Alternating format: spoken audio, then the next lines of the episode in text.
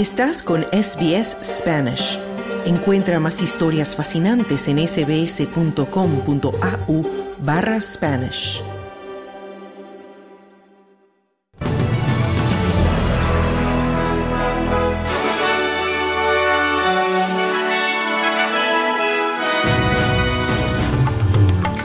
Familias de rehenes israelíes y prisioneros palestinos esperan el alto al fuego y su intercambio. Se descarta el terrorismo como causa de la explosión en un paso fronterizo entre Estados Unidos y Canadá y el gobierno federal invertirá más en energías renovables. Estos son los titulares de este jueves 23 de noviembre.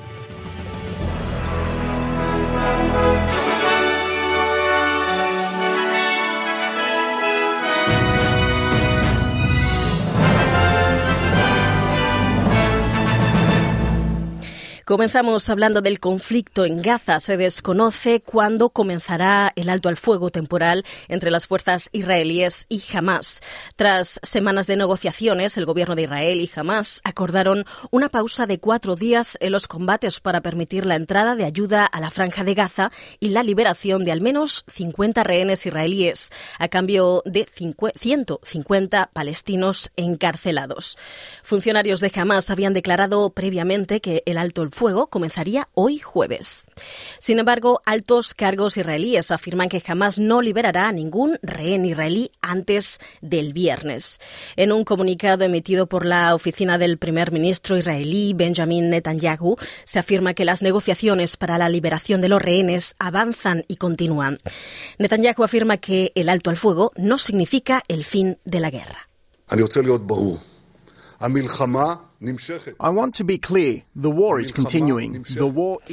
Quiero ser claro, la guerra continúa, la guerra continúa.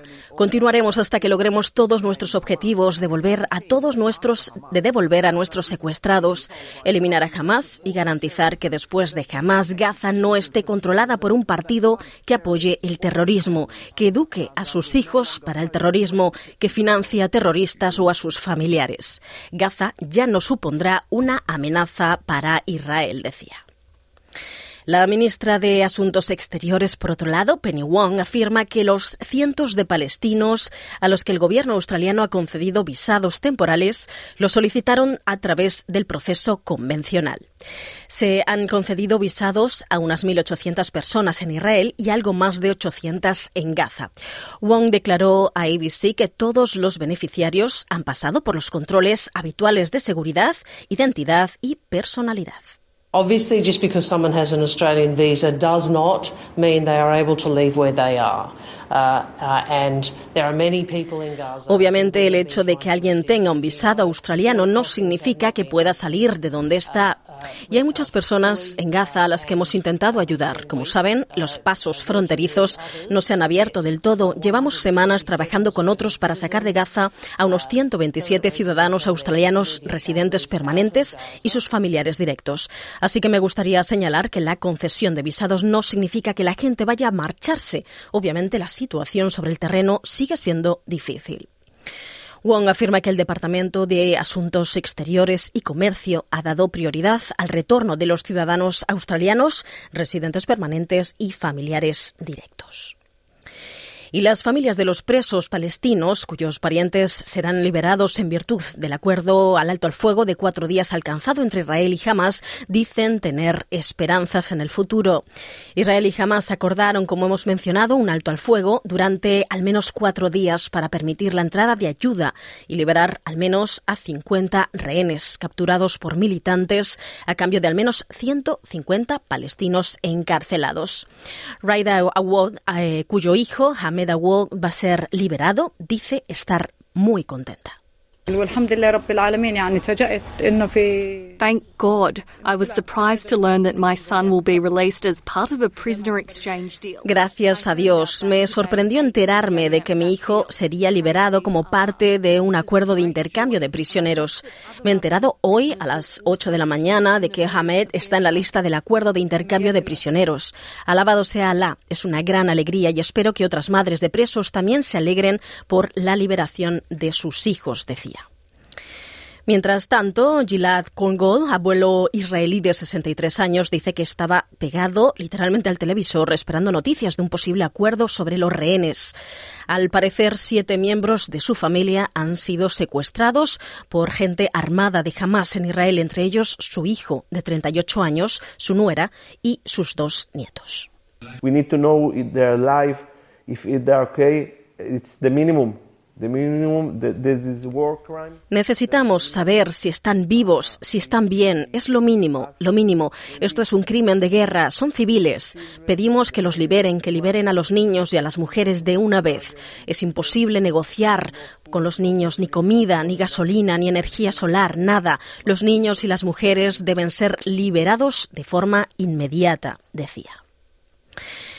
Y por otro lado, ya en Australia se, han ha advertido a los residentes de Perth de que es demasiado tarde para abandonar sus hogares ya que un incendio forestal fuera de control se propaga de forma rápida en dos eh, barrios del norte. Se ha emitido un aviso de emergencia para algunas zonas de Maleluca y Jandabup en Wanneroo, a unos 36 kilómetros al norte del centro de la ciudad. El fuego comenzó cerca de la intersección de las carreteras Mundare y Bastard en Marignyup. Avanza de forma rápida en dirección oeste y no está contenido ni controlado. Y el Gobierno federal se dispone a invertir más en energías renovables, ampliando su plan de capacidad financiero por los contribuyentes. Se trata de una respuesta a la creciente preocupación por las olas de calor de este verano, que podrían disparar la demanda de electricidad y aumentar la probabilidad de grandes apagones. Esto forma parte del plan del Gobierno para alcanzar el objetivo del 80% de energías renovables en 2030. Aunque el ministro de Energía, Chris Bowen, no reveló cuánto se invertirá, declaró a la cadena Seven Network que reunirá el viernes, que se reunirá el viernes con los dirigentes de los estados y territorios para discutir los detalles. What we're announcing today is our longer term plan. You know, coal-fired power stations are increasingly unreliable. They're todo lo que estamos haciendo tiene que ver con eh, una energía más fiable, ya sea prepararnos para un verano largo y caluroso, que es el resultado del cambio climático, del niño, del gobierno federal y los estados, y AEMO trabajando duro para asegurarnos de, que nuestra red esté preparada. Al igual que Murray Watt, ministro de Servicios de Emergencia, está trabajando con los estados y territorios para asegurarnos de todo ello. Lo que estamos anunciando hoy es nuestro plan de la largo plazo, las centrales eléctricas de carbón son cada vez menos fiables, están cerrando a diferentes ritmos y necesitamos más energía para sustituirlas antes de que se apaguen, no después, sino antes. Así que lo anunciamos, lo que anunciamos hoy es una gran política para mejorar la fiabilidad y la seguridad de nuestra red eléctrica, además de reducir las emisiones y la explosión de un coche en el paso fronterizo de Rainbow Bridge que conecta Estados Unidos y Canadá en las cataratas del Niágara ha causado dos muertos y un guardia fronterizo herido. Las imágenes del vídeo del incidente muestran un coche que circula a gran velocidad, al parecer a más de 160 kilómetros por hora, antes de elevarse por los aires y explotar al aterrizar. Aunque en un principio se temió que la explosión pudiera estar relacionada con el terrorismo, la gobernadora del estado de Nueva York, Kathy Hochul ha confirmado desde entonces que no hay indicios de terrorismo.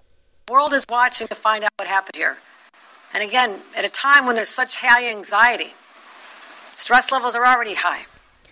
El mundo está pendiente de lo que ha ocurrido aquí. De nuevo, es un momento en el que hay ansiedad. Los niveles de estrés están muy altos. Hemos estado en alerta máxima desde el 7 de octubre.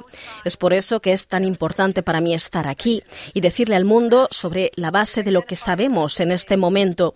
Cualquier cosa puede cambiar. No hay indicios de actividad terrorista con respecto a este accidente. Hemos identificado que se trata de un individuo local, un neoyorquino del oeste. Dos personas fallecieron en el vehículo y la persona de la patrulla fronteriza que trabajaba en la cabina resultó herida. La cabina realmente protegía a esa persona.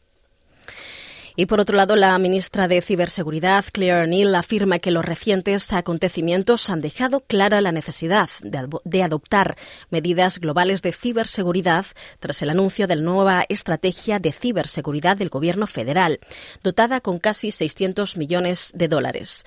La reforma incluirá controles de salud cibernética para las pequeñas empresas, aumentará la financiación de las fuerzas de seguridad cibernéticas e introducirá la notificación obligatoria de los ataques de ransomware. Y el presidente de Estados Unidos, Joe Biden, felicitó este martes al presidente electo de Argentina, Javier Milei, en una conversación telefónica tres días después de la victoria electoral del ultraliberal al frente de la segunda economía de Sudamérica, según indicó la Casa Blanca. Más tarde se publicará un resumen de la llamada. Milei, el economista de 53 años, que se, hizo eh, conocido como comentarista en programas de televisión y en ocasiones hizo campaña agitando una motosierra desde el escenario, ganó el domingo con un 55,7% de los votos al ministro de Economía peronista Sergio Massa. Y de los 14 glaciares originarios de Colombia, solo quedan seis debido a la crisis climática, según dijo este miércoles Marcela Fernández, fundadora de la ONG Cumbres Blancas y reconocida por la BBC como una de las 100 mujeres más influyentes del mundo. Fernández es una de las 12 latinoamericanas y la única colombiana elegida el martes por la BBC como una de las mujeres más influyentes por su lucha creativa en defensa de los glaciares.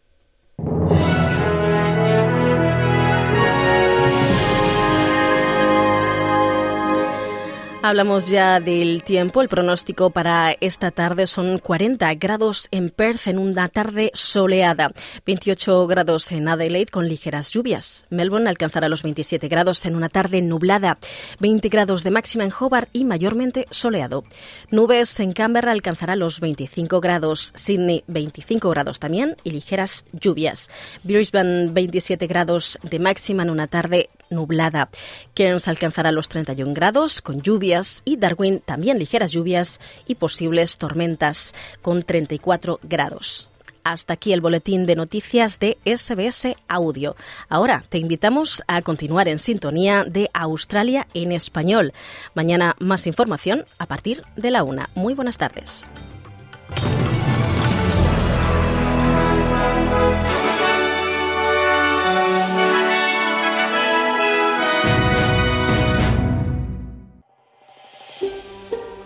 ¿Quieres escuchar más historias como esta?